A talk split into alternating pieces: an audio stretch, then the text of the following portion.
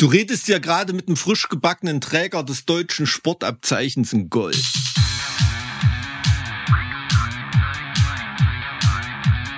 Zart wie Kruppstahl. Mit Mike und Alex. Ja, hi, grüß dich. Na, Na, wieder vollständig hergestellt äh, aus Hamburg. Wie, wie lief's in Hamburg? Erzähl mir mal. ach, war klasse. Gibt's da was zu berichten? Nee, war klasse. Also ich äh, kam ja an, dann äh, waren wir abends noch äh, in St. Pauli was trinken. Und ähm, war ganz entspannt, weil es sind ja in, in äh, Hamburg doch noch ein paar Leute, die ich so aus der Branche kenne und dann trifft man sich ab und zu mal und dann trinkt man mal ein, zwei. Aus Getränke. welcher der Branchen, in denen du unterwegs bist? Veranstalter, Influencer, Textilbekleidungsbranche, Da kenne ich äh, tatsächlich nicht so viel. Äh, keine Ahnung. Äh, nee, im, äh, Musik, aus dem Musikbereich. Ne, wir hatten ja auch sehr viele spannende Themen. Beispielsweise kam ja jetzt äh, das Fuck 2020 von Scooter auf Netflix online. Ne? Und äh, Killer. der, der äh, sitzt ja mit bei Kontor im, im Gebäude und äh, da sind viele so ein bisschen involviert, die ich kenne. Und das ähm, war ganz interessant und ja. Super, mein, mein Lieblingsstatement aus der Doku ist, glaube ich, wo er so wegen diesen DJ-Wechseln immer irgendwie, ja, also ich weiß nicht mal genau den Wortlaut, aber so, so ungefähr, ja, irgendwie nach einer Zeit kommt die dann immer irgendwie an mit so einem Scheiß wie Familie und sowas. Also das ist nicht 100% Dedication. Oder, oder, oder wie war das? Ähm, ja, die richtige Antwort wäre gewesen, äh, äh, also auf die, auf die Frage, seit wann bist du Alkoholiker? Die richtige Antwort wäre gewesen, ab heute. so bei, bei neuem, neuem Personal sozusagen. Also ich hätte, ehrlicherweise hätte ich nicht gedacht, dass der Mann das tatsächlich durchzieht. Also dass der wirklich nach der Show einfach dann Party macht. Also so richtig jeden Abend. Also ich kann das aus, äh, aus eigenem Erleben bestätigen, dass sowohl vor als auch nach der Show geht's rund. Also wir haben mal in, in der Schweiz ein Open Air zusammen mit Scooter gespielt. Da war, Kevin Shepard war und die Scooter. Headliner auf, auf einer Bühne und wir, wir waren Headliner auf der anderen Was, Bühne. ernsthaft? Und hatten dann dementsprechend hinten die, die, die fetten Backstage-Container äh, nebeneinander. Und ich glaube, das habe ich schon mal in dem Podcast erzählt, aber ich wiederhole es gern nochmal, weil man kann ja nicht jedem zumuten, dass man Ich habe es auch schon wieder vergessen. alle- also es ist für mich gerade wieder eine alle erstaunliche. Folgen pflügt. Also da kam irgendwann gegen 13.30 Uhr oder so, da äh, hielt ein extra Lieferwagen da in dem Container von Scooter und die haben da wirklich mannshohe Boxen ausgepackt und haben die in den scheiß Backstage, also so ein stinknormaler Backstage-Container da reingefrext ähm, wahrscheinlich noch einen Kühlschrank rausgenommen oder so, dass das überhaupt reinpasst. Und da haben die da eine ultra fette Anlage reingeballert. Ne? Und dann trudelten irgendwann die Mädels ein mit dem Tanzen und dann ging dann irgendwann die Bumsmucke da drüben los und haben sich warm getanzt und irgendwann kam da mal so ein Zettel eingeflogen. HP invites to a mandatory party.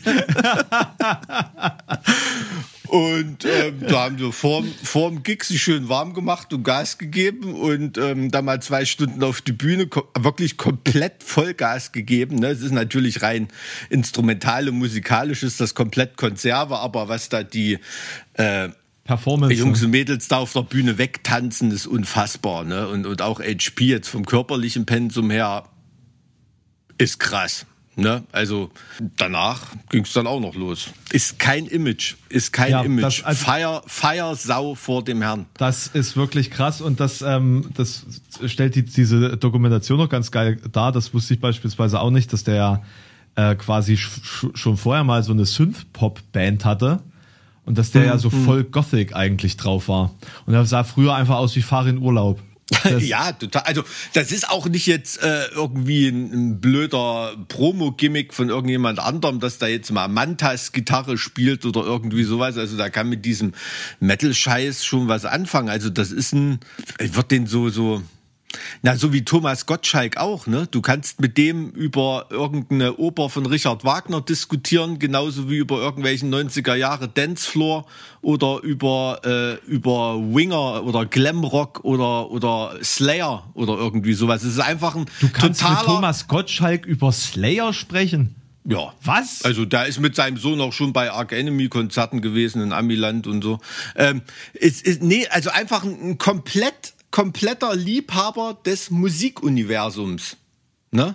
Also äh, wirklich in, du kannst natürlich jetzt mit dem nicht drüber reden, ob nun, was weiß ich, Paul Bostaff oder Dave Lombardo auf der Platte besser gespielt hätte oder irgendwie sowas, aber jetzt rein von der musikalischen Kompetenz her, das sagt den allen was. Also so, es gibt ja so Leute, die einfach Musik lieben, ne? Und in jeder Erscheinungsform, in jeder Daherkommensart das mal erlebt haben und abgecheckt haben. Und gut, Thomas Gottschalk ist ja darüber hinaus noch ein, ein veritabler Musikjournalist, ne? Der hat ja nicht nur mal irgendwelche Labersendungen über Musik gemacht, der kennt sich auch wirklich, wirklich aus. Also das muss man ehrlich sagen. Also Klassik ist er ein Experte, aber alles, was Rock und Pop und Metal und so weiter angeht, musste dem auch erstmal Wasser reichen. Ne? Crazy, nicht schlecht. Crazy, ja, ja. Und, und so äh, erinnert das Scooter auch ein bisschen dran. Also der hat schon ein Auge auf die komplette Musikwelt.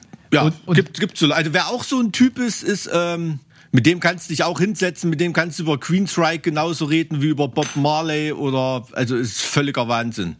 Äh, Crow. Du verwechselst den, glaube ich, jetzt gerade. Ich verwechsel dem, habe ich Crow gesagt? Du hast Crow Ich meine. Casper. Ja. Casper ist krass. Casper, Casper äh, hat, hat ein totales musikalisches Aber-. Crow kenne ich überhaupt nicht, sorry. das, das Thema hatten wir schon mit Ja. Wo, Ja. ich, wo ich bei dieser Promo-Veranstaltung zu dem Album äh, war, das er mit Materia zusammen gemacht hatte. Warum habe Und, ich denn äh, Crow gesagt? Die haben jetzt irgendwie so einen Song rausgehabt zusammen irgendwas, oder? Ja, stimmt. Ich glaube, die haben zusammen was rausgebracht. Irgendwo sein. muss ich doch der ein Freudchen von, also Und, und Casper. äh, da, da, da ging es um irgend so eine argentinische Underground Black Metal Band, wo, wo mein Freundeskreis hier in Halle, wo wir alle irgendwie so scharf drauf waren, da Platten zu kriegen und nicht alle die gekriegt haben. Hm. Und er hat dann so gesagt, ja, boah, ich kenne die auch schon übelst und habe da auch schon alles bestellt. Und ich dachte so, was? Was? Du? Was? Ich habe keine. Was? ja, das, äh, das hatte mich damals, äh, hatte mir sehr im- imponiert. es ist, äh, das ist wirklich, ist wirklich beeindruckend. Also der saugt auch alles in sich auf, was ringsrum, ringsrum mit Musik ist. Also da haben wir auch schon mit, mit ihm über Musik unterhalten und so. Also das ist wirklich interessant. Also ultra interessant. Also wenn ich halt ja, also Casper und Heaven Shall Burn, hä? Hä? Casper Hä? und Heaven Shall Burn? Nee, gibt Ja. doch Casper und Parkway Drive schon. Ach stimmt, ah scheiße, stimmt. Ah, Mist, Mist. Wäre aber auch nicht schlecht gewesen. Das ist, ähm, das ist dann eben so. Ne? Also ähm, ich glaube, die haben auch einen gleichen Tourmanager oder so. Also sind die Ah. Wege nicht ganz so lang. Ah, ja. Aber ist doch auch nicht schlecht gewesen. Die, ich glaube, da war sogar bei der letzten Parkway Drive Tour dabei bei ein paar Shows und hat mitgesungen. Cool. Ja, stimmt, da habe ich ihn das letzte Mal gesehen in Leipzig, da war er am Start. Hat auch Spaß gemacht. Aber ähm, kannst du, wie, wie, wie lief das in Hamburg so mit deinem Podcast da? Na, also beziehungsweise, also so richtig, also was heißt Podcast? Es war ja in dem Sinne eine Talkshow mit Gästen, Ach so, so die, das aber auch als Podcast läuft. So, aber auch als Videoformat. Also es ist, glaube ich, alles Mögliche zusammen. Hoffentlich erzähle ich jetzt keinen Quatsch. ähm, ich kenn, ich, so, nee, nee, so einfach so offenbaren, dass du komplett nicht kapiert hast, was das dort Nein, gewesen also, sein also der soll. Witz ist, ich, ich hatte das, ich hatte mir das als Podcast irgendwie abgespeichert. Aber es Weil ich glaube, zu mir hast du gesagt, du Ja. fährst zu einem Podcast. genau und äh, es und ich dachte, das wird zweitverwertet auf Videoebene, aber Mhm. es ist tatsächlich gar kein Podcast und es gibt nur Video. Ach, okay. Also ich habe keine Ahnung, wie ich, also manchmal bin ich vielleicht auch einfach ein bisschen verwirrt von all dem, was so um mich herum passiert. Und das kommt dann auf Twitch oder wo kommt das? Äh, ich glaube, es wird sogar am NDR ausgestrahlt, aber ich, also, Mhm. du weißt, äh, du siehst, ich bin, ich, ich bin nicht mehr so richtig Herr der Dinge, die in meinem Leben vor sich gehen. ich Ähm, glaube, der Fachmann sagt auch nicht ausgestrahlt, er sagt versendet.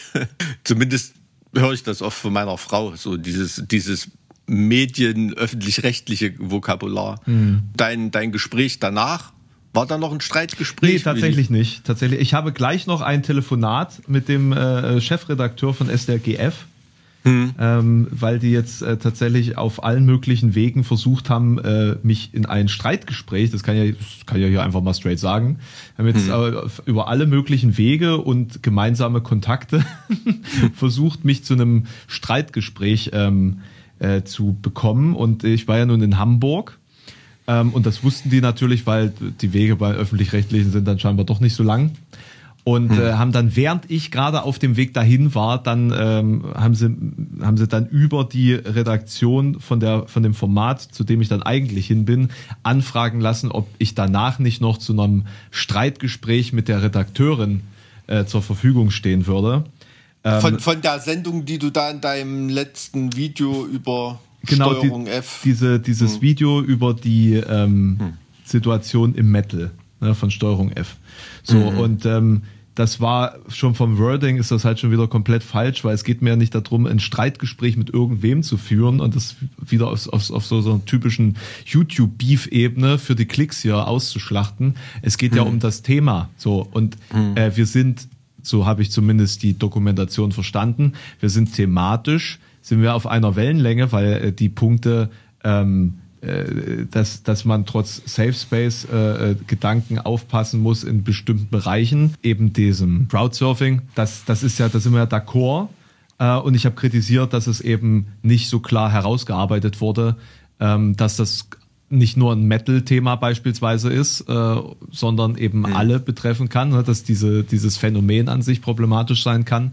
Äh, und der andere Punkt, den sie gemacht haben, war ja, dass äh, im Metal ähm, problematische äh, Künstler teilweise gefeiert werden. Das ist natürlich auch ein Thema, mit dem ich mich äh, viele Jahre auseinandergesetzt habe. So, also dementsprechend, da bin ich ja einer Meinung, aber es ist handwerklich halt völlig grottig gewesen. Ich, ich glaube, bei dem Streitgespräch, da hätte es einen grundsätzlichen versteckten Dissens darüber gegeben, was überhaupt das Thema ist.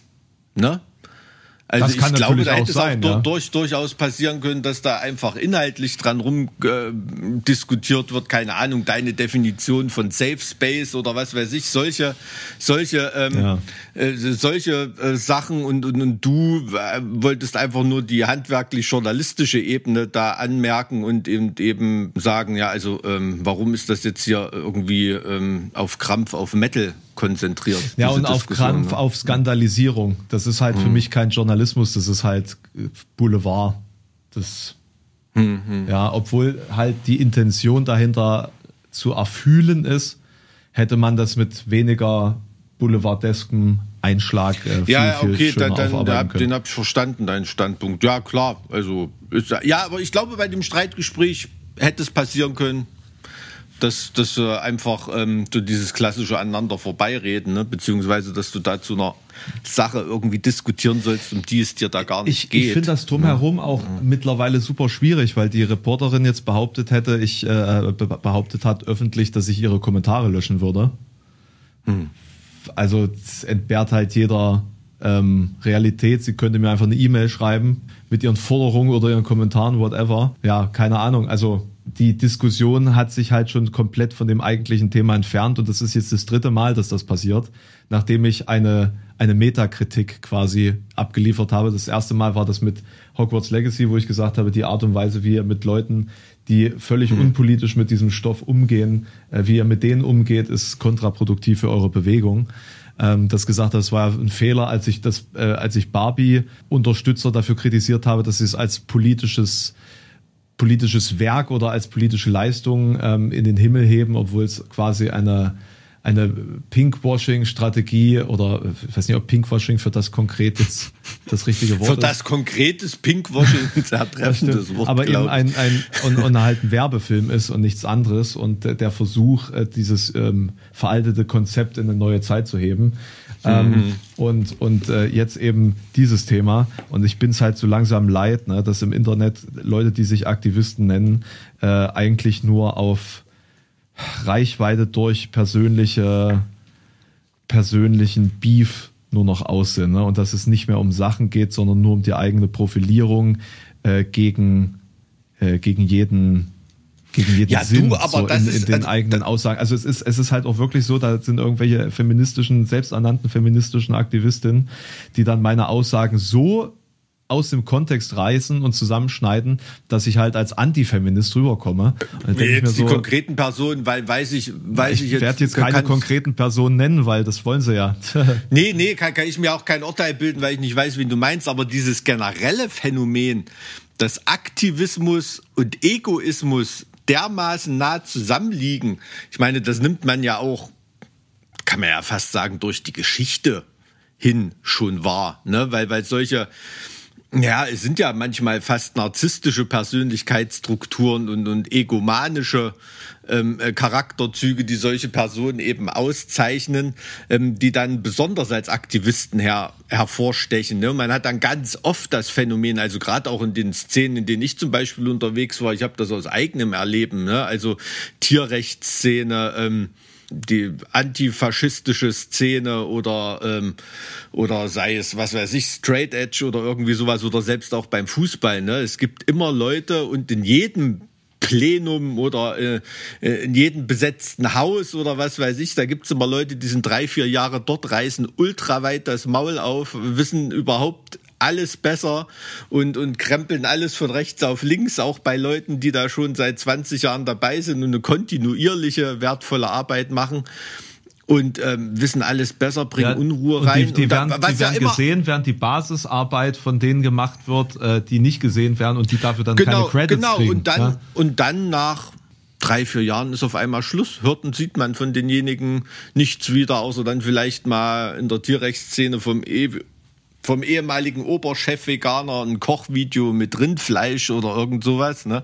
Ähm, das ist weil, weil es nicht um das Thema das geht, ne? Weil es nicht um das Thema hm. geht, sondern nur um die Profilierung und das Auffallen dadurch, oder? Ja, ja, klar. Aber es ist, ähm, wenn du den Film zum Beispiel auch guckst, der Bader-Meinhof-Komplex oder so, ne? Mhm. Also wenn du da Andreas Bader ja. siehst, ich glaube, der ist da ganz gut dargestellt. Ne? Das ist ja auch einfach nur ein ein egozentrischer, ein egozentrischer Wichser. Ne? Also das kann man, kann man nicht, äh, wohingegen man persönlich für, also rein für die Persönlichkeit von Ulrike Beinhoff, ähm, kann man da schon fast Sympathien empfinden, so auch wenn man ihre Biografie liest und so weiter. Aber schwieriger Take, Mike, schwieriger Take. Ich, ich distanziere mich von der RAF. Ja, ich mich auch, aber nicht Gut. von Ulrike Meinhoff an sich, von ihrer Biografie. Nee, das, ähm, das denke ich nicht. Gibt es auch viele Künstler, die da faire Lieder über sie geschrieben haben und so weiter. Also da gibt es ja auch wirklich ganz, ganz interessante Erkenntnisse ähm, zu Ulrike Meinhof, ne, die ja auch eine, eine, eine Hirntumorerkrankung hatte und so, inwieweit sich das auf ihren Persönlichkeitsshift ausgewirkt hat und so weiter. Ähm, ohne da jetzt irgendwas von den Taten in Schutz nehmen zu wollen, um Gottes Willen. Aber jetzt rein die Biografie, lieber wütend als traurig, kann ich echt jeden jedem ans Herz legen. Also da kann man schön den Weg von jemandem verfolgen, der einfach so an den Zuständen der Welt komplett verzweifelt und dann einen Weg nimmt, der sehr fragwürdig ist. Ne? Also es ist ähm, sehr, sehr berührend.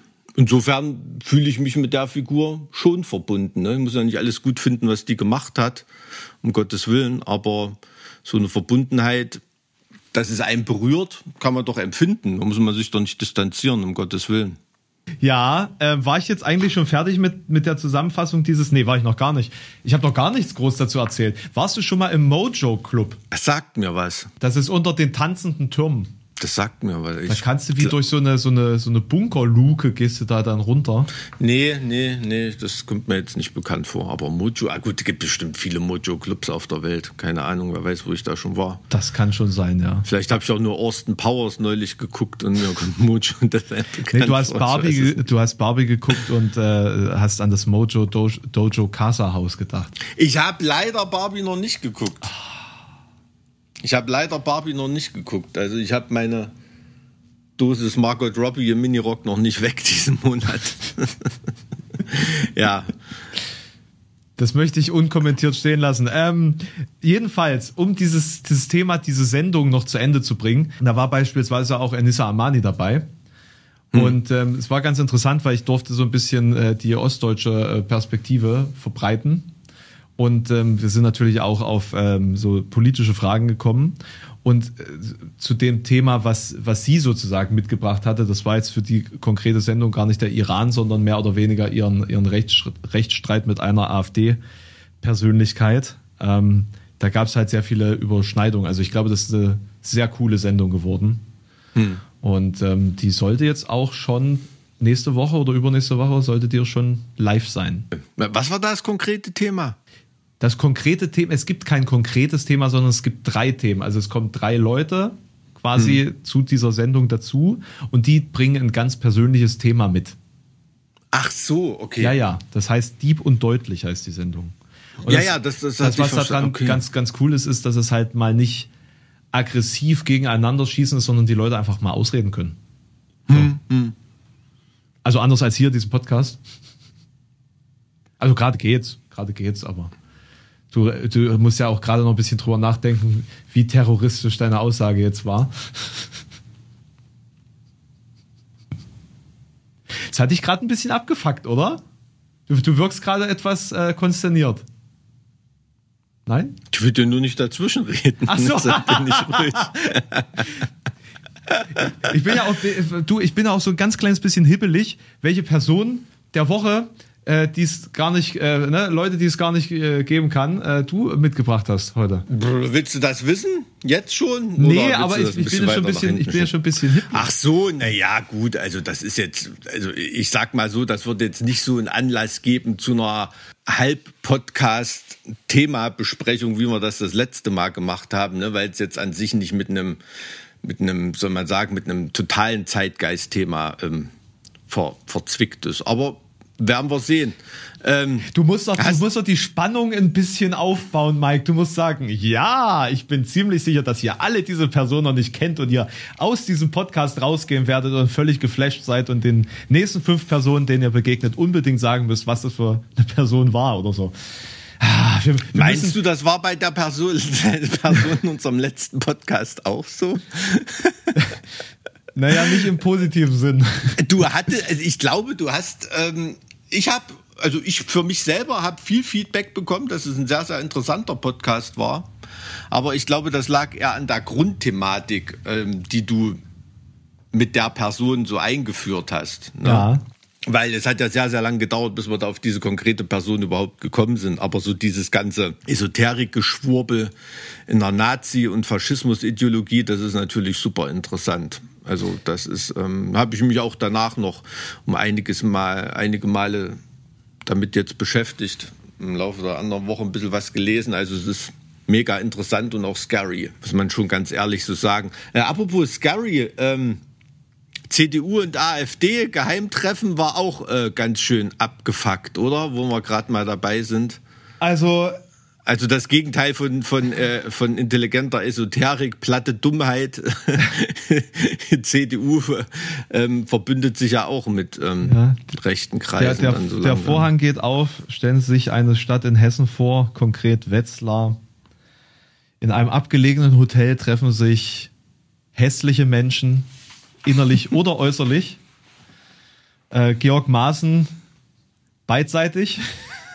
Echt jetzt? War der auch dabei? Ja, na, selbstverständlich. selbstverständlich. Ach, das war die Werteunion, Heini schafft Ja, also ne? ich meine, dass es da äh, äh, quasi politische Überschneidungen äh, schon immer gab, das ist ja jetzt nichts Überraschendes und dass die mhm. Personen, mhm. die da unterwegs sind, auch, ähm, naja, naja, sind. Ähm, aber dass es halt ein konkretes Treffen mit dem konkreten Ziel gibt, dass AfD und CDU zusammenkommen sollen von auch Funktionären beider Seiten, das fand ich schon echt bedenklich. Und dass das so ja im, im prallen Tageslicht einfach offiziell stattfindet, hat sich ja eine äh, FAZ-Korrespondentin eingeschleust und mhm. hat von dort berichtet. Also ich glaube, du referierst da äh, auf den Artikel, oder? Ja, ja, genau. Aber wie, ähm, wie, wie hat die sich da, weil du sagst pralles Tageslicht und ja, eingeschleust. Hat, also war das irgendwie clandestin oder nicht? Oder? Naja, es war halt äh, mit Ansage unter Ausschluss der, der Presse. Hm. So. Hm. Ähm, und sie hat sich halt ein Ticket gekauft. Also man konnte sich ein Eintrittsticket so. kaufen. Ja, ja. Also hm, hm. clandestin Jein. Ne? Also es, es gibt halt keine offizielle Verlautbarung, dass das stattfindet und offiziell darf halt niemand, der mit Presse äh, zu tun hat, dort sein. Also das spricht für clandestin. Auf der anderen Seite konnte man sich einfach Tickets kaufen. Also ja, also manchmal reicht's ja, wenn man es nicht zu clandestin versucht, weil dann werden die Leute aufmerksam, dass da irgendwas Verstehe, passiert. Ja. Wenn man einfach so ein, ein Meeting abhält, mit hm. Leuten in irgendeinem, in irgendeiner Location, dann vielleicht schlüpft es dann ja durch. Aber, aber, es gab jetzt keine äh, Schlusserklärung dazu an die Presse oder Pressemitteilung im Vorfeld oder so darüber. Nee, nee, nee, nee, nee.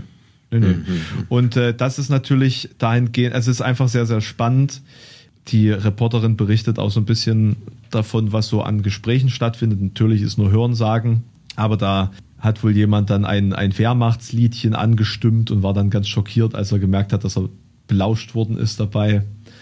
Mhm. Und ähm, ja, also es waren wohl nicht alle komplett der Überzeugung, dass äh, AfD und CDU ein super Match sind. Also es gab auch so äh, Äußerungen von wegen, naja, es gibt so einige Persönlichkeiten, mit denen könnte man zusammenarbeiten, mit einigen allerdings nicht. Aber der Tenor mhm. war jetzt nicht die komplette Ablehnung. Ne? Also es ist jetzt mhm. gemessen an dieser Vorstellung einer Brandmauer. Also das halte ich ja sowieso für, ein, für Quatsch. Ich glaube, mhm äh, sollte sich das bewahrheiten, dass hier in den Ostbundesländern ähm, über 30 Prozent für die AfD draufgehen, äh, ist die CDU sehr interessiert daran, in Zukunft mit der AfD zu koalieren. Und ähm, als Juniorpartner in, naja, es, in also, Sachsen und Thüringen. Also da, da zumindest da, ja, das ist halt so der Punkt. Und ähm, da viele, die so CDU als ihre Heimatpartei sehen, ja offensichtlich nur Karrieristen sind. Hm. Ähm, ist natürlich die Frage, wie man die Karriere dann weiter am Laufen halten oder weiter boosten kann, äh, immanent äh, bei solchen Entscheidungen. Hm. Und äh, ja, ich mir schwant, mir schwant Übles. Mike, mir schwant Übles. Ja, was heißt dir schwant Übles? Also ich, ich weiß nicht, warum du das immer so als dunkle Vorahnung oder irgendwie, ich meine, du musst dich dann mal den, in, in anderen, äh, für Anführungsstrichen, westliche Demokratien irgendwie umschauen oder in Europa. Ne? Also das ist in, in Österreich ist das absoluter Standard, dass da die konservative Partei mit einer rechtspopulistischen Partei zusammenarbeitet oder sogar schon umgedreht teilweise. Ähm, die rechtspopulistische Partei mit den Konservativen. Ne? In Schweden, in Finnland ist das so.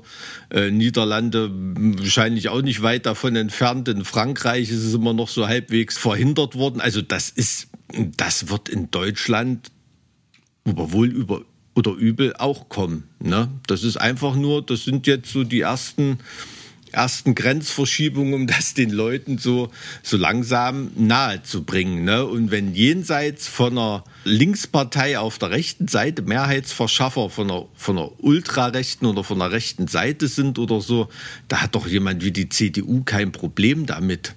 Also noch nie gehabt in der Geschichte und äh, ist ideologisch auch nicht zu erwarten, dass da jemand ein Problem hat. Das sind komplette Lippenbekenntnisse Klar. sind das, Klar. weil da kompatible Ideologien aufeinandertreffen. Das ist ganz einfach Klar. so. Also wie gesagt, das, was in der CDU diskutiert wird, ist alles unter einem Deckmantel, den die AfD halt einfach weggezogen hat. Hm. Naja, ganz, das, ganz klar. Und es ist halt nur die Frage, wann die Machtgier diese Maske irgendwann mal runterreißt. Ne? Und das muss dann halt ein Moment sein, in dem man trotz erheblichen Aufschreien damit durchkommt und den dann fünf Jahre lang oder vier Jahre lang, je nachdem in, in welchem Parlament es stattfindet, legislaturperiodenmäßig, man den dann beweisen kann, dass sich für die Leute auch nichts ändert und dann hat sich eine Zusammenarbeit mit der AfD normalisiert. Ne? Dann sind die, die vielleicht am Anfang davon noch total enttäuscht waren und aufgeschrien haben, nach vier Jahren abgestumpft und sagen, naja gut, das also da ist jetzt nichts passiert, was das, mich irgendwie, das, da ist nichts passiert, was mich irgendwie tangiert hat. Ne? Also die Verschärfung des Asylrechts an der Stelle oder da die Rückfuhr des Rückfahren des Sozialstaates an der Stelle, das war ist doch sonst eigentlich alles ganz gut gelaufen. In meinem Leben hat sich dadurch nichts geändert. Das ist die ganz einfache Kalkulation ist das. Ne? Einfach die Wunde aufreißen. Klar, und, und der Deutsche vergisst halt super schnell. Ja. Genau, die Wunde in einem Moment aufreißen, wo es nicht tödlich ist und dann die Zeit zur Heilung lassen und dann kann man darauf wieder aufbauen. Das ist ja ganz normale politische Taktik. Und da werden jetzt so ganz, ganz langsam die Fühler ausgestreckt. Und das ist in Österreich genauso gelaufen. Wie mhm. gesagt, in, in Schweden, in Finnland ist das auch so gelaufen. Und ähm, ist natürlich in, in Deutschland was ganz Besonderes. Aber es hätte eigentlich auch in Österreich was ganz Besonderes sein müssen. Ne? Und da ist es ja schon seit Jahren, dass es da äh, rechte Land, Landeshauptmänner heißt das da, glaube ich, so eine Art Ministerpräsidenten gibt und ähm, Zusammenarbeiten selbst auf Bundesebene. Das ist doch da, da mittlerweile gang und gäbe. Tja, ja. Mike, dann ist wohl der europäische Traum gescheitert damit. Ja, der europäische Traum fragt sich, was für ein Traum das ist. Also der europäische Traum von der CDU und übrigens auch von der AfD, dass da weiter der gehobene Mittelstand und, und, und, und der normale Mittelstand und so weiter ähm, mit, mit, mit, mit Auslandsproduktionsstätten äh, und billigen Arbeitskräften innerhalb der EU, die die Freizügigkeit genießen, ne? also da weiter Geld verdienen können. Der Traum ist noch lange nicht gestorben. Aber das ist ja eben auch das Problem, dass die etablierten Parteien von der SPD bis zur FDP bis zur CDU, die haben ja jahrzehntelang diesen europäischen Traum von einer paneuropäischen Wirtschaftsunion, in der gewirtschaftet werden kann, Geld und Arbeitskräfte und Produktionsstätten hin und her geschoben werden können, wie man will, haben die ja den Leuten oft als Völkerfreundschaft verkauft. Und das ist es einfach nicht. Wie soll Völkerfreundschaft aufkommen, wenn im Ruhrpott eine Fabrik zugemacht wird, die dann in Bulgarien hochgezogen wird mit EU-Fördergeldern aus Deutschland? Das sind ja wirklich Kritikpunkte, die, die real sind an der EU. Ne? Und ich, ich sage nicht, man, man kann Fan von so einer Wirtschaftspolitik sein, aber dann soll man es den Leuten nicht als Völkerfreundschaft, einen europäischen Traum mhm. ähm, mit, mit, mit Beethovens Hymne drunter verkaufen. Ne? Mhm. Also das, ähm, das ist es dann ja, ist es dann ja wirklich nicht. Und mit der Kritik daran fahren dann solche abgründigen Parteien wie AfD jetzt Wählerstimmen ein. Glaubst du nicht ernsthaft, dass in der AfD von den ganzen Wirtschaftsheinis, die dahinter stehen, ernsthaft jemand die Struktur, die wirtschaftlichen Strukturen, die hinter der Europäischen Union stehen, abschaffen will? Das ist alles nur nationales, nationales Geplänkel, um die, um, um Wählerstimmen einzufangen. Um die, um die kleinen Leute in ihrer Kleingeistigkeit im Nationalismus abzuholen. Tja, ich meine, ja, also, hm, ist meine Meinung. Ich, also, kann, kann ich völlig daneben liegen, aber so, so analysiere ich das. Das ne? wäre, also das ist ja schon, das klingt ja schon fast verharmlosend. Also wenn's, Was klingt verharmlosend? Na, wenn das nur eine Strategie ist, um Idioten zum Wählen zu bringen und sie es am Ende dann trotzdem nicht anders machen als die CDU, das wäre für mich für mich als Kapitalist wäre das ja eine Verharmlosung jetzt. Da würde ich sagen, na gut, kann man auch AfD wählen. Nee, nee, nee, um Gottes Willen, da hast du mich ein bisschen falsch verstanden. Ich sage nicht, dass hinter diesem Nationalismus keine Agenda steht, aber das lässt sich ja zusammen verwirklichen. Ne? Das lässt sich ja zusammen verwirklichen. Also im, im Dritten Reich ging für die Eisenbarone und so weiter, ähm, ging das Wirtschaften auch weiter, obwohl die Nationalsozialisten an der Macht, an der Macht waren. Das schließt sich meines Erachtens gegenseitig nicht aus. Ne? Natürlich gibt es da auch ähm, Widersprüche. Ne? Also wenn man Migration begrenzen will, ähm, wie die AfD und stattdessen ähm, die FDP und die CDU weiter vom Fachkräftemangel krakehlen, ne? also mit unserer Geburtenrate in Deutschland, wer soll denn noch in unseren Produktionsstätten arbeiten hier? Mhm. Ne? Da gibt es schon Widersprüche, aber die lassen sich im Sinne des Kapitals immer auflösen da, da brauchst du dir, brauchst du dir keine Gedanken zu machen. Also für, weil dieses Thema Nationalismus, das ist so, soll man sagen, so kleingeistig, das tangiert die großen globalisierenden Wirtschafts, Wirtschaftsthemen nicht so sehr. Ist einfach so. Du siehst doch, du siehst doch, äh, Polen und Ungarn, die funktionieren doch super in der EU. Die fahren die Nationalismuskarte bis zum Kotzen, bis zum Anschlag fahren meine, die das. Polen funktioniert, aber Ungarn funktioniert doch nicht. Den geht's so die fahren scheiße. das bis zum, bis zum Kotzen fahren die das, fahren die das innenpolitisch und trotzdem wird in der EU weiterhin fett Geld verdient. Ja, also weiß ich nicht, Seiten. ob Ungarn funktioniert. Also ich glaube, da funktioniert relativ wenig, außer für die die Clique von, er, äh, von, von Erdogan. Oh. Das, und, und da, das ist der Grund für die, für die Radikalisierung. Ne? Um dann immer noch mehr, immer noch Wählerstimmen an sich zu binden, muss man diese Wagenburg-National, äh, Wagenburg-Mentalität, dieses nationalistische immer noch weiter hochfahren. Ja, und ne? jede Was Wagenburg ja, braucht auch einen Knecht. ja, aber verstehst, was ich meine? Ne? Also natürlich gebe ich dir recht, dass das, ähm, dass das Politikansätze sind, die natürlich in die Inflation führen, ne, in, in, in, in Teuerungsraten, in Zustände, in denen sich für die kleinen Leute eben gar nichts ändert. Ne? Aber solange man derjenige Orban, der sich von der, von der ähm, von der EU weiterhin einen Haufen Geld in den Arsch stecken lässt, ne, der mit seinen Firmengeflechten von EU-Geldern wahrscheinlich äh, überproportional und, und besonders profitiert, ne, den Leuten weismachen kann, ja, diese ganze EU-Scheiße, äh, das ist alles schuld an, an, an eurer Misere, funktioniert das eben. Ne? Das Verteufeln, mit dem man Geld verdient, das ist die Masche. Ne? Das funktioniert in Polen, das funktioniert in Ungarn. Und eine andere Taktik sehe ich da bei der, bei der AfD auch nicht. Also ganz ehrlich, man muss doch nur mal die Beispiele in anderen Ländern, in anderen Ländern anschauen. Ne? Und du glaubst doch nicht, dass die, äh, dass da keiner in der AfD bewundernd äh, zu einem Viktor Orban schaut und, und, und guckt, wie, wie, wie der diese Machtfülle und dieses, dieses Durchherrschen in Ungarn aufgebaut ich hat. Denke ne? Oder nicht nur zu in einem der Erdogan AfD. oder so.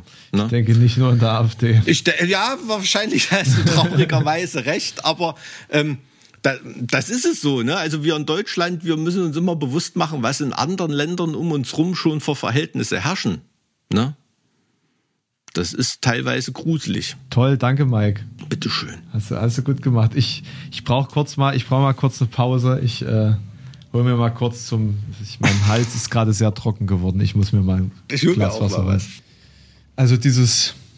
Ich meine, ich bin ja schon davon ausgegangen, dass ich ziemlich davon überzeugt bin, dass wir uns auf Schwarz-Blau vorbereiten können. Aber dein Selbstverständnis davon hat mich jetzt dann doch ein kleines bisschen runtergezogen, muss ich sagen. Ja. Also, ich, du hattest, also ich habe das, im- du, ich habe das selten. Ich habe das selten, dass ich dann wirklich von so einer Erkenntnis doch noch mal erwischt werde, so dass ne, so mein Zynismus dann noch mal getoppt wird. Ja, na, du hast ja, ich glaube, im vorletzten oder vorvorletzten Podcast, das ist dann nicht mehr im Podcast gelandet, aber als wir uns so, so hinterher drüber unterhalten hatten, da hast du ja mal so die rhetorische Frage gestellt, na, stimmt das, dass Geschichte sich in Kreisen vollzieht oder Wonders in Circles oder, oder irgendwie sowas. Ne? Da, da herrscht, ist natürlich eine gewisse Gefahr drin, davon auszugehen, dass Sachen wieder genauso kommen müssen, wie sie schon mal waren, ne? weil es ja wirklich auch andere Ausgangspositionen und äh, Verhältnisse drumherum gibt und so weiter. Aber bestimmte Tendenzen oder wie soll man sagen, fast eine gewisse Kinetik oder Naturgesetze, gerade bei äh, Machtfragen, ähm, die, die hat es schon immer irgendwie gegeben. Und Machtarithmetik, ähm, die lässt gar keinen anderen Schluss zu, als dass die wenn man nehmen wir die CDU als Beispiel, ne? Also ist ja nicht nur die CDU macht geil, man hat es ja in, in Thüringen gesehen, dass das die FDP auch super drauf hat, ne? Oder in anderen Zusammenhängen auch die SPD, ne? Wobei ich die jetzt nicht so in AfD-Nähe rücken würde. Hat man ja gesehen, dass einfach diese ganz normale Denke, mit welcher Partei kann ich den größten Teil meiner Agenda verwirklichen, ist eine stinknormale Frage, die erstmal völlig ideologiefrei ist. Ne? Also derjenige, der das wirklich am schmerzfreisten exerziert, ist ja Netanyahu in Israel. Also da koaliert ja wirklich mit allem, was ihn irgendwie an der Macht hält und an die Macht bringt. Also das ist ja völlig egal. Genauso ähm, haben dort ja auch äh, Rechte mit Linken gegen Netanyahu äh, äh, paktiert vorher. Das sind schon Sachen da in der Politik und eben in einer freiheitlich-demokratischen Grundordnung dann sicherlich auch eine Achillesferse, dass eben zum Machterhalt solche Konstellationen dann stattfinden können. Ne? Und die CDU bildet sich ja, das gestehe ich den Leuten ja auch zu, die bilden sich ja wirklich ein, das Beste für das Land zu sein und das Beste für das Land zu tun. Und damit sie dieses gottgewollte Werk vollenden können, muss man eben auch mal mit der AfD zusammenarbeiten. Da werden wir irgendwann hinkommen. Es, es ist einfach so. Es ist einfach so. Also, weil es dann irgendwann irgendwie nicht mehr weitergeht, weil dann, keine Ja, Ahnung, in Thüringen, das- da, da sind Verhältnisse denkbar, da hat die CDU die Wahl, mit den Linken oder mit der AfD zusammenzuarbeiten. Kannst du dir ungefähr vorstellen, Ja, dann ist ziemlich was klar, da der Großteil passiert, der CDU als, als Meinung haben würde? Ja. ob Sarah Wagenknecht mit der Gründung einer eigenen Partei alle von diesem Dilemma erlösen wird, das äh, steht in Sternen. Ich ist weiß nicht, Fall, weißt du da mehr? Ist, du, ist es aber, wer, also gedanklich ist das natürlich ein sehr interessanter Punkt, dass die mit einer Partei, die vielleicht sogar dieselbe Politik äh, im Endeffekt macht, diese ideologischen Punkte so ein bisschen aus, aus äh, manövrieren würde, ne? Dass ja, die, ja, natürlich. Ne, mhm. dass die, dass die, aber die, die, die CDU würde ja trotzdem nicht mit einer Wagenknecht-Partei arbeiten, oder? Ich habe keine Ahnung. Ich weiß es nicht. Also, ich glaubst du nicht, dass eine Wagenknecht-Partei, sage ich mal jetzt für den normalen, äh, wie soll man sagen, für den normalen Wähler, der wirklich Skrupel hat vor der AfD, nicht tragbarer wäre als die AfD? Ich glaube, diese Partei hätte auf jeden Fall mehr Zulauf von Personen, die Skrupel haben. Hm, ja, selbst wenn es ja. eins zu eins dieselbe Politik wäre. Denke denk ich auch. Ja, ob es eins zu eins die gleiche Politik ist, kann ich nicht so einschätzen. Du hast dich mehr mit Sarah Wagner nee, nee, also ich habe es ja extra im Konjunktiv gesagt. Ich habe es ja extra im. Konjunktiv gesagt. Nee, ja. die Frage äh, stellt sich ja jetzt, äh, also ich gehe stark davon aus, deswegen stellt sich ja eigentlich die Frage, würde die CDU denn überhaupt das wollen? Dann mit Sarah Wagenknecht, weil sie ja nun Ex-Linke ist. So. Weil sie dann auch eben zu links ist. Ja, hast, hast du recht. Ich glaube, Sarah Wagenknecht wäre eine Alternative für. Die Alternative.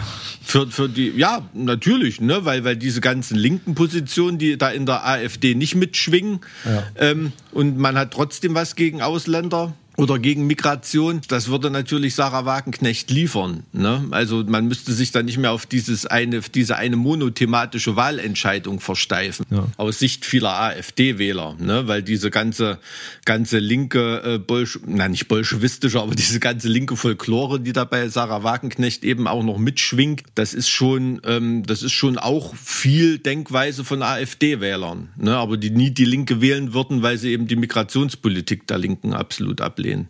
Also zumindest nehme ich das im Osten hier so wahr. Ne? Mhm. Das, das muss, man, muss man dann schon so sagen. Ja, aber dass die, dass die CDU bei einer realen Machtoption, wenn der Preis groß genug ist, ne, da, also den es zu gewinnen gibt. Da rede ich nicht von einem thüringischen oder einem sächsischen Ministerpräsidenten. Ne? Das ist den scheißegal. Also da, dafür riskieren die das nicht, den Dammbruch. Ne? Das muss dann schon die nächste Bundestagswahl sein. Der Reward muss eben, muss eben äh, hoch genug sein. Ähm, ne? Und da kann man, vielleicht kann man dann ja doch in einem kleinen Bundesland schon mal so einen kleinen Dammbruch herbeiführen, dass die Leute sich schon mal ein bisschen dran gewöhnen. Der Spiegel sich dann äh, ausgeschrien hat und die Taz und die Süddeutsche und ähm, ähm, wenn es dann äh, an die an die großen an die großen Projekte und ähm, ganz klar, also es wird da erstmal Zusammenarbeiten geben. Also das ist ja auch nicht ausgeschlossen, dass jetzt in, bei den Landtagswahlen in Sachsen und Thüringen wieder Konstellationen rauskommen, wo es um Minderheitenregierungen geht und so. Und da ist vielleicht erstmal nur eine projektbasierte Zusammenarbeit möglich, ne? dass eben ein gemeinsames Abstimmverhalten stattfindet oder so, dass eben bei Projekten Stimmen von der AfD akzeptiert werden. Ne? Gestern war zum Beispiel in der Thüringer Allgemeine wieder ein, ein Interview mit ähm, ich finde es immer so lustig, dass der Kämmerich heißt, obwohl er kein, kein Haar mehr auf dem Kopf hat und seine oh, Vollglatze wow. zum, zum, Stil, zum Stil erhebt. Aber ähm, das soll jetzt kein Äußerlichkeiten-Bashing sein. Ich finde es nur vom Habitus so, so interessant. Ähm, der hat ganz klar gesagt, also ich bin nicht für die Ab fürs Abstimmverhalten der AfD zuständig. Wenn ich was in den Landtag einbringe. Dass ihm das egal ist, das wissen wir schon. Wieso gibt er, warum, warum braucht man ein Interview mit ihm? Um das nochmal herauszuarbeiten. Du, sitzt du? Ich sitze? Da habe ich mich auch erst mal hingesetzt. Ähm, der ist in Thüringen der zweitbeliebteste Politiker. Nach Höcke oder was? Nee, nach Bodo Ramelow. Äh, ganz im Ernst. Kann man so neben dem Volk ticken?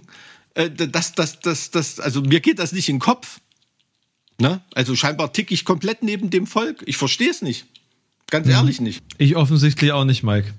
Also was der Heini Welcher, in Anführungsstrichen normale Thüringer, hat einen Grund, die FDP zu wählen. Der jetzt nicht irgendwie Unternehmer ist oder ja, aber sagt der, Moment, Drecknest an der Autobahn eine Firma im, im, im Gewerbegebiet hat mit chinesischer Beteiligung, ganz im Ernst. Sagt ähm, ja keiner, dass die die FDP wählen, nur dass sie den cool finden. Und das wird ja sicherlich äh, auf seiner ähm, davon geht er aber fest aus. Ne? Wurde, die Frage wurde ihm auch gestellt. Ähm, Sie liegen ja im Moment bei 4%. Werden Sie überhaupt wieder den nächsten Landtag einziehen? Da sagt er, ja, aber meine Zustimmungswerte persönlicher Art, die sind so gut. Das hat bei Wolfgang Kubicki, ich glaube, in Schleswig-Holstein auch funktioniert. Dass einfach diese. Aber tritt er nicht Gesicht in Jena an? Jena Stadt? Kubicki? Nee, Kemmerich. Kann sein, ja, ja, kann schon sein. Nee, das ist einfach seine, ich rede nicht vom, vom Landtagsmandat, ich rede einfach vom, dass er Spitzenkandidat der FDP ist, dass die, seine persönliche Beliebtheit und sein persönliches Profil auch die FDP landesweit über die Hürde heben. Also kann schon, äh, ich weiß nicht, was denkst du denn, wie, wie viel Leuten bewusst ist bei einer Wahl, was, was sie mit der ersten, was sie mit der Zweitstimme machen? Offensichtlich. Ich, ich weiß es auch nicht, aber ich, ich frage mich, also ich, ich kann mir durchaus vorstellen, dass da Leute eh immer zweimal die gleiche Partei ankreuzen, weil denen gar nicht klar ist, was sie womit sie wählen oder. Ich frage mich auch, wie viele davon überhaupt eine bewusste Entscheidung treffen und wie viele einfach aus Gefühl wählen. Ich fühle mich heute CDU oder so. Gibt sicherlich auch, klar. Ist vielleicht sogar eine fundiertere Wahlentscheidung als manch andere Fällen. Wenn man einfach nach Bauchgefühl. Ich, keine Ahnung, komme gerade aus der Kirche vom Gottesdienst. Ach komm. Ähm, vielleicht sind deshalb die Wahlen auch immer sonntags, damit im Eichsfeld die CDU gewinnt. Dass der Pfarrer vorher noch mal äh, kann sein. Also gab's ist keine doch, gab's doch immer als, als Behauptung, ne? Also das ist ja kein Witz, den du dir gerade ausgedacht hast. Das Nein, das ist kein Witz. Gehört, nö, Also bei, habe ich, hab ich das nicht auch schon mal erzählt. Also in Bad Berka hat mal äh, der Pfarrer meine Oma auch jahrzehntelang zur Wahl gefahren, im festen Glauben, dass sie CDU wählt. Ne? Die hat ja lebenlang SPD gewählt, die Frau. und war trotzdem natürlich kirchlich und so weiter. Das schließt sich ja bei der SPD nicht aus. Aber ähm, also das ist klar. Also ist ja keine Selbstverständlichkeit, dass eine Wahl sonntags stattfindet. Das ist in anderen Ländern ja auch anders. Aber jetzt ja, mal was anderes, Mike. Was ist denn bei dir so passiert in der letzten Woche? In der letzten Woche. Ja, wir, wir, wir, wir, schießen, wir schießen uns gerade so auf dieses, wir können, wir können hier nur spekulieren und wir wissen nicht, was kommt. Und du hast es so kaputt gemacht, die, die jedwede Hoffnung, die noch übrig geblieben ist. Wir müssen jetzt noch mal schnell was anderes besprechen, damit es nicht komplett des, de, demo, demoralisierend ist ja was. was du redest ja gerade mit einem frisch gebackenen Träger des deutschen Sportabzeichens in Gold. Oh was? Ja. Gestern war? Sportabzeichentag, kann ich jedem nur empfehlen, mal so zum Realitätscheck ähm, da mal wieder nach Jahrzehnten ein paar Disziplinen zu machen. Also dementsprechend laufe ich heute auch mit äh, Rückenstütze rum. Ist schon, äh, ist schon ein bisschen hässlich gewesen. Also gab ein paar Disziplinen, wo ich mich gefreut habe, dass ich noch so fit bin, aber auch ein paar Disziplinen, die bitter waren. Richtig bitter. Weitsprung zum Beispiel. Also wenn du da noch nicht mal, keine Ahnung, wenn du früher echt Weiten gewohnt bist und springst jetzt nicht mal mehr fünf Meter, das ist schon, boah. So dieses eigene Körpergefühl und Selbstbild, was man hat und man läuft dann so neben sich her und sieht, was ist denn das für ein kompletter Loser? ähm, schwierig, schwierig. Also Fazit so grundsätzlich, Oberkörper ist bei mir alles super, aber so ab den Lenden, ähm, die Disziplinen, die damit Ka zu tun haben, schwierig. Schwierig. Kugelstoßen, Schleuderball, alles mega. Ähm, ich habe dann, glaube ich, bei dem Sprungzeug oder so, da hat mich der Stand, Standsprung noch gerettet, wo ich dann zum Gold gekommen bin. Aber beim Weitsprung hätte ich, ah nee, das ist ganz komisch äh, unterteilt. Da gibt es irgendwie vier oder fünf Kategorien. Die Kraft, Koordination, Schnelligkeit, Ausdauer. Und Schwimmfertigkeit, glaube ich noch. Also du musst Und schwimmen du hast, können. Du hast gewonnen wegen deiner Schwimmfertigkeit. Ja, du, du kannst deine, deine sportive Dreiecksbadehose an und bist dann einfach. Ich habe, ich konnte zum Glück Schnelligkeit und Ausdauer mit Schwimmen abbügeln. Also 800 Meter auf Zeit und äh, 25 Meter äh, Sprint auf Zeit schwimmen. Ähm, dadurch habe ich es geschafft. Ja, ob ich das jetzt im 3000 Meter Lauf geschafft hätte oder im 50 Meter Sprint, bin ich mir nicht so sicher. Das Goldene zumindest. Aber es ist trotzdem schon, ein gutes Zeichen. Also ja, aber es hat Spaß gemacht, war eine coole Stimmung. Also man hat wieder gesehen, wie wichtig so Vereine auch für die Stadt sind. Ne? Das sind wirklich Leute, die das alles ehrenamtlich organisieren, da ein komplettes Stadion bespielen, äh, die Leute Spaß haben. Im Freibad geht's dann auch rund, Kinder sind unterwegs, denen wird ein Rahmenprogramm geboten. Äh, war, war wirklich cool hat Spaß gemacht, hat mein zivilgesellschaftliches Herz mal wieder so ein bisschen erwärmt. War, war lustig, da nehme ich heute so ein bisschen das Rückenzwicken ähm, in, in Kauf dafür. Das war bis jetzt so mein Wochenhighlight. Ansonsten, ja, meiner Mutter, die ist auch ganz gut auf dem Weg der Besserung. Da hatte ich natürlich auch Schön. noch einiges an Zeit aufgewendet, ne, mit ihrem Genesungsprozess nach der Hüft-OP. Ähm, ja, ansonsten deshalb kann ich eigentlich an dem sonnigen Wetter so, hat so ein bisschen Gleichlauf mit meiner Laune. Ist alles in Ordnung. Also, wenn wir jetzt nicht gerade über CDU und AfD reden. Ich wollte gerade sagen, also das hat sich gerade irgendwie nicht so richtig so angehört, aber schön, dass es ähm, nur, äh, dass es getäuscht hat. Man muss es, ja, du, du musst sowas trennen können. Du musst dir so eine Art, wie soll man sagen, Weltschmerz isoliertes Glücksempfinden. Das musst du dir antrainieren können. Sonst, sonst verzweifelst du. Sonst hast du keine, keine Energie für den Kampf im Großen. Das ist einfach so. Du musst auch, ähm, musst auch irgendwo Kraft tanken können und Glück empfinden können. Ne? Was ja eigentlich, ähm, wenn man über die großen Probleme der Welt nachdenkt, im Kleinen eigentlich gar nicht möglich sein dürfte. Ne?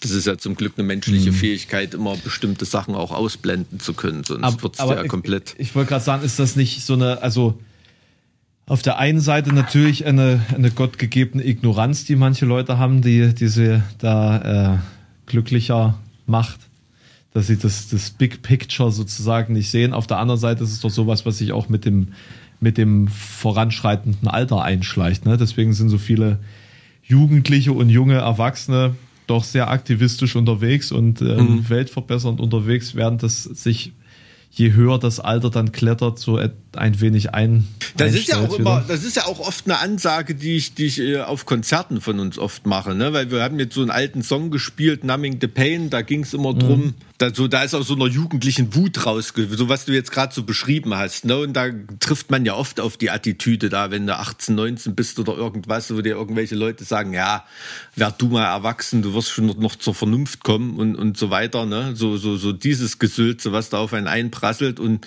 dann denkt man irgendwann, man ist zur Vernunft gekommen, ne? Äh, wird langsam zugeschissen, man muss sich selber um Versicherungsverträge kümmern, allen Mist, den die Eltern vorher gemacht haben, irgendwelche Nebenabrechnungen von einer Studenten-WG oder irgendwelchen Kack, mit dem du zu tun hast und merkst, die Welt ist schon irgendwie komplizierter, ne? Oder versuchst mal ein Unternehmen zu führen und ähm, merkst dann, hm, naja, also pff, ist jetzt nicht alles völliger Dünnpfiff, was die FDP so von sich gibt, ne? Ähm, ähm, und Bürokratie in Deutschland und hast du dich gesehen und dann wirst du dann so ein bisschen weich gekocht, ne? Und dann habe ich zum Glück den Switch gekriegt. Vielleicht bin ich mittlerweile nun auch schon so alt, schon wieder zu alt für sowas, und dass man da merkt, nee, irgendwie sind die, von denen du früher gedacht hast, dass das Arschlöcher sind, das sind wirklich Arschlöcher. So dieses Verständnis für die Leute, keine Ahnung, ich glaube, vielleicht habe ich mit Anfang 30 jemanden wie Friedrich Merz geglaubt, er zu verstehen und den nach, also auch wenn ich nicht kein Fan von ihm war, aber mehr akzeptiert als das, was er heute labert, weil ich heute irgendwie sagen kann, nee, ich habe ohne den Mist, den du propagierst, habe ich es auch irgendwie geschafft, mir Ellenbogenfreiheit ähm, finanziell und ideell zu verschaffen und kann es mir jetzt leisten, Typen wie dich immer noch scheiße zu finden. Und den Twist dann nochmal später irgendwann im Erwachsenenleben zu kriegen, das kann man eigentlich nur jedem wünschen. Ne? Dass man nicht bis an sein Lebensende so in diesem Hamsterrad seinen eigenen Problemen hinterherrennt und mit deren Erledigung beschäftigt ist und dieses große Ganze gar nicht mehr ans Auge nehmen kann, weil das ist ja eigentlich der Treibstoff einer kapitalistischen Gesellschaft, ne? Dass diese Leute in diesem Hamsterrad rennen, rennen, bis sie tot umfallen ja. und gar, kein, gar keine Zeit hatten, mal ja. drüber nachzudenken, ob das eigentlich alles richtig ist, was einem da äh, aus dem Bundestag erzählt wird. Und ähm, Ach, übrigens, weil ich Friedrich Merz erwähne. Ähm, ich habe keine Ahnung, was den geritten hat. Da will den Spitzensteuersatz anheben. Hast du das mitbekommen? Die Menge oder den Einsatzpunkt? Den Satz, den Spitzensteuersatz anheben. Das gefällt mir nicht, Mike. Mir gefällt beim das auch mal, nicht. Beim nächsten Mal wähle ich FDP so. Überleg dir aber mal, äh, das ist doch ein Programm zur Vernichtung von Wählerstimmen in der CDU den Spitzensteueransatz, also wie, merkt er es nicht mehr? Also jetzt mal, mal ganz im Ernst, ne? Also ich bin der Letzte, der vielleicht wird er auch, vielleicht wird er von, von irgendwem bezahlt, dass er die CDU so krass schwächt, dass die AfD einfach irgendwann alleine regieren kann. Ich, darauf wollte ich hinaus. Ist das Manchurian Candidate oder irgendwie sowas ist der als Maulwurf eingeschleust von der AfD oder von der SPD oder von wem auch immer einfach diese Partei kaputt zu machen. Ich kann mich doch nicht als Parteivorsitzender der CDU hinstellen und meiner, meiner absoluten Kernwählerschaft den Wohnungs- und Hauseigentümern in der Republik, die in Bad Kissing am See sitzen, den Spitzensteuersatz erhöhen, um Gottes Willen? Oder geht es ihm darum, eine, ein CDU-Klientel äh, zu verteidigen, die noch nicht mal davon tangiert ich glaube, werden. Geht, ich glaube, er denkt, das wären die AfD-Wähler und die AfD-Wähler, denen gefällt das, wenn sie sowas hören und dass er sie damit abzieht. Aber dass er, wie gesagt, seine eigene Grundlage damit weiter vernichtet, das ähm, ist, das ist ja auch völliger Wahnsinn, ne? Also ich meine, gut, äh, wahrscheinlich würde man mehr diese CDU-Wähler in Bad Kissing, von denen ich rede, ähm, wahrscheinlich eher treffen, wenn man irgendwie die Steuer auf Aktiengewinne oder, oder irgendwie sowas erhöht. Ne? Ähm, aber ganz ehrlich, also da bin ich echt zusammengezuckt und habe fast ein bisschen sowas wie Mitleid empfunden. Also jemand so auf Mitleid mit Friedrich Merz, das könnte der Titel der heutigen Sendung sein. Mitleid mit Friedrich Merz. Also so, aber, aber ich, also ich muss jetzt mal ganz ehrlich sagen, die Zeit ist fortgeschritten, Mike. Ich erwarte hm. immer noch sehnsüchtig die Person, die du mir heute vorstellen wolltest, weil ich tatsächlich auch in einer Viertelstunde einen Termin habe. Alles klar. Helmut Fliegel aus Chemnitz. Grüße. Wer kennt ihn nicht? Helmut Fliegel äh, aus Chemnitz ist erstmal, nee, der Name unserer Kategorie, da haben wir uns noch gar nicht geeinigt. Habe, Hast du da irgendeine Idee? Pass auf, ich habe hier, äh, bei Spotify kann man mittlerweile Fragen stellen, so ans Publikum. Ja. Und, äh, ihr seid ihr seid alle aufgerufen an dieser Stelle, wenn so eine Frage aufploppt, uns dabei zu unterstützen, Dinge herauszufinden, weil wir stellen euch die ja äh, bei Purpose. Und ich habe in der Folge 85 gefragt, wie würdest du unser neues Format nennen? Und wir, wir konnten uns vor lauter ähm, Ideen gar nicht retten. Wir haben tatsächlich ganze drei Vorschläge bekommen. Wir haben drei Vorschläge bekommen. Drei Vorschläge. Okay. Ähm, einer davon ist kein Vorschlag. Okay, zwei Vorschläge. Äh, einer heißt äh, Bio, Biogratik. Und das Biografik. andere wäre, nee, Biogratik. Mhm. Und das andere wäre historisch hanebüchend. Historisch, das passt natürlich gut zu dem letzten, ne? aber ich, ja. wir, wir, wir wollten ja jetzt nicht nur Hanebüchenes irgendwie. Ne? Nö, wir wollten schon so Leute, die einfach irgendwie herausstechen. Ich hatte gestern in der Luft beim Weitsprung, kurz bevor mir das Kreuz gekracht hat, noch eine Eingebung, um das Ganze ja auch so ein bisschen regional ostdeutsch zu halten. Wenn jemand irgendwie ein krasser Typ oder eine krasse Typin ist oder so, sagt man ja auch im Osten irgendwie so, das ist ein ganz schöner Kunde, oder? Das stimmt, ja. So aber der Kundenservice vielleicht. Das ist, aber Kunde ist schon auch ein bisschen negativ konnotiert, ne? Findest du? Ja. Kunde ist ja. Ich glaube, das kommt so aus der DDR-Blues-Szene. Die haben sich ja, ja selber, selber Kunden genannt. Das ist eigentlich nicht negativ. Aber heutzutage ist das schon negativ. Ja, ganz schön. Deshalb dachte ich vielleicht eher sowas an Kundenservice, dass wir den Leuten eher als Service jedes Mal einen ganz ja, schön krassen Kunden ein, vorstellen. Ein Kunden servieren sozusagen. Ein Kunden servieren, ja.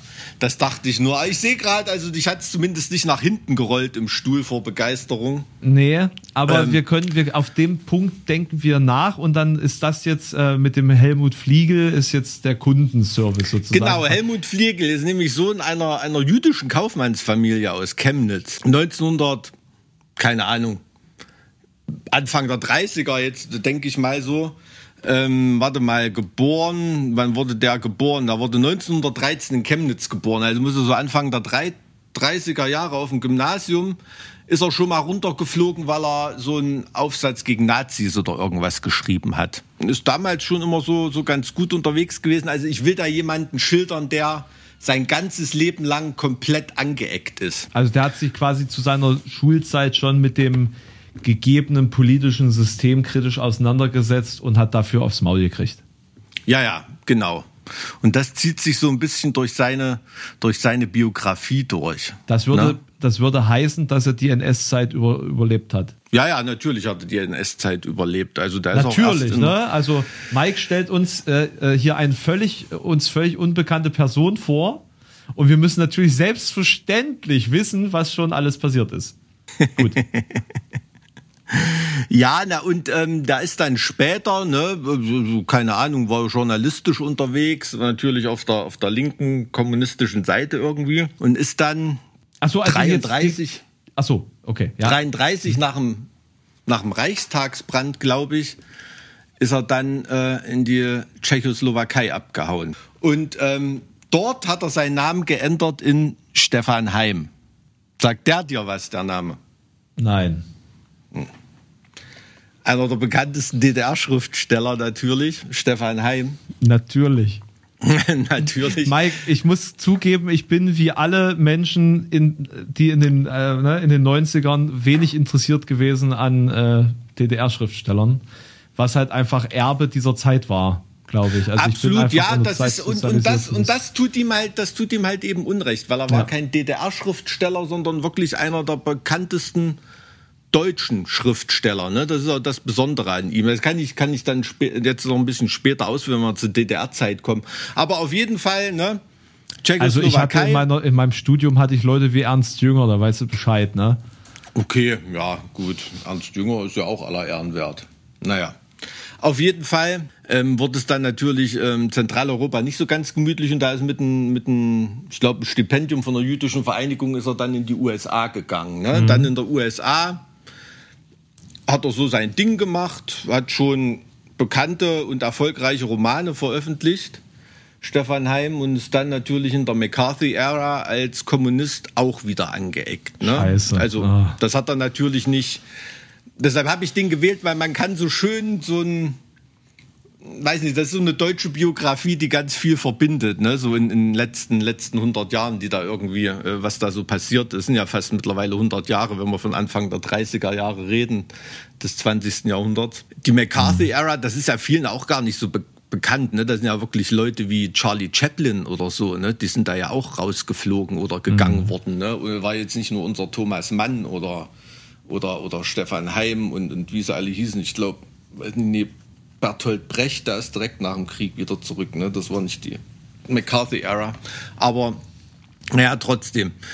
Da ist er wieder zurück nach Deutschland gegangen, natürlich in die DDR. Ne? Und ähm, da hat es aber auch nicht lange gedauert, bis er irgendwie angeeckt ist. Ne? Und in der DDR hat der Sachen gedreht, weil es wirklich der absolute Wahnsinn ist. Also was mich wirklich richtig, richtig zum Fan von dem, von dem Mann macht. Ne? Mhm. Also das war wirklich ein äh, latent Literatur-Nobelpreis verdächtiger Schreiberling. Ne? Also da sind sich die Germanisten auch einig.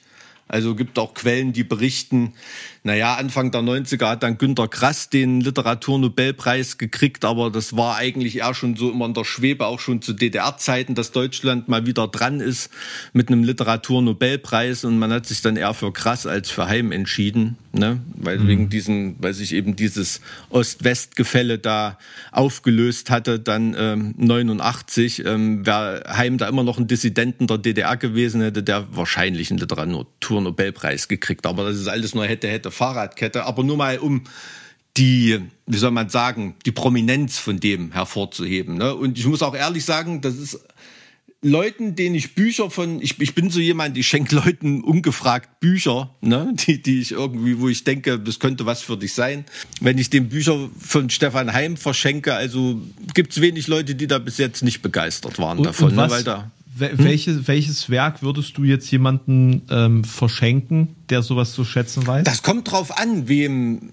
Also dir würde ich vielleicht den König David Bericht von ihm schenken, weil der äh, geht wirklich ganz detailliert und ganz tief auch in, in historische äh, Sujets rein mhm. ne? und, und, und, und vermag das da detailliert zu beschreiben und aktuelle oder die Papiere des, ich glaube, Andreas Lenz, die Papiere des Andreas Lenz, da geht es um die badische Revolution und, und solche Sachen. Ne? Also wirklich ganz echt interessant. Also es ist nicht so ein DDR-Gespacke, das sind, das sind keine jungen Pioniere, die mit der Trommel um Weihnachtsbaum rennen oder irgendwie sowas, was man sich unter DDR-Literatur manchmal vorstellt. Ähm, Nee, nee, um, um, um, Gottes Willen. Also Meine Mama hat mir früher immer DDR-Jugendromane vorgelesen, daher, also ich bin bedient. nee, sowas, sowas darfst du da überhaupt nicht er erwarten. Aber der hat wirklich cooles, cooles Zeug gemacht. Hat die DDR immer verteidigt nach außen, ne? so gegen Anwürfe, aber im Inneren ist er da wirklich teilweise als Staatsfeind Nummer eins wahrgenommen worden. Ne? Stasi-Bewachung von vorne bis hinten. Und trotzdem konnte er machen, was er wollte, weil er eben so ein Weltautor war. Ne? Also da hat mal der stellvertretende Kulturminister, in der DDR war das so organisiert, es gab einen Kulturminister und dann gab es einen Haufen Stellvertreter, die für die einzelnen Ressorts zuständig mhm. waren. Ne? Also Literatur, Musik, äh, Jugendarbeit, was weiß ich, Sport. Und ähm, der, er war der stellvertretende Kulturminister für Bücher der war dort und der hat ihm halt irgendwie gesagt, zum 60. Geburtstag gratuliert, ne, mit einer riesen Entourage und was weiß ich und so großer Empfang für den Weltautoren und hat ihm halt gesagt, Ihnen wünsche ich viel Gesundheit und ich wünsche mir für mich, dass Sie auch die Gesetze der DDR in Zukunft ein bisschen besser einhalten, Zwinker, Zwinker. Da hat er vor versammelter Mannschaft, ne, also wirklich Oberst, DDR-Oberstschaft dort am, am Start, hat er zum DDR-Kulturminister gesagt, pass mal auf, Junge, euren Scheißladen, den hat es noch gar nicht gegeben. Da war ich ein Weltautor.